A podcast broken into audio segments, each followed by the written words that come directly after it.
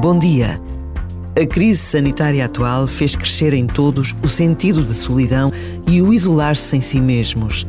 Às solidões dos idosos veio juntar-se nos jovens o sentido de impotência e a falta de uma noção compartilhada de futuro. Esta crise é sem dúvida aflitiva, mas nela é possível expressar-se também o melhor das pessoas. Palavras do Papa Francisco na sua mensagem para o passado dia 1, Dia Mundial da Paz. Habituámo-nos à pedagogia do Papa Francisco, que é sempre frontal na análise que faz da atualidade, mas que nunca deixa de abrir uma janela de esperança, um sinal de que somos capazes de mais.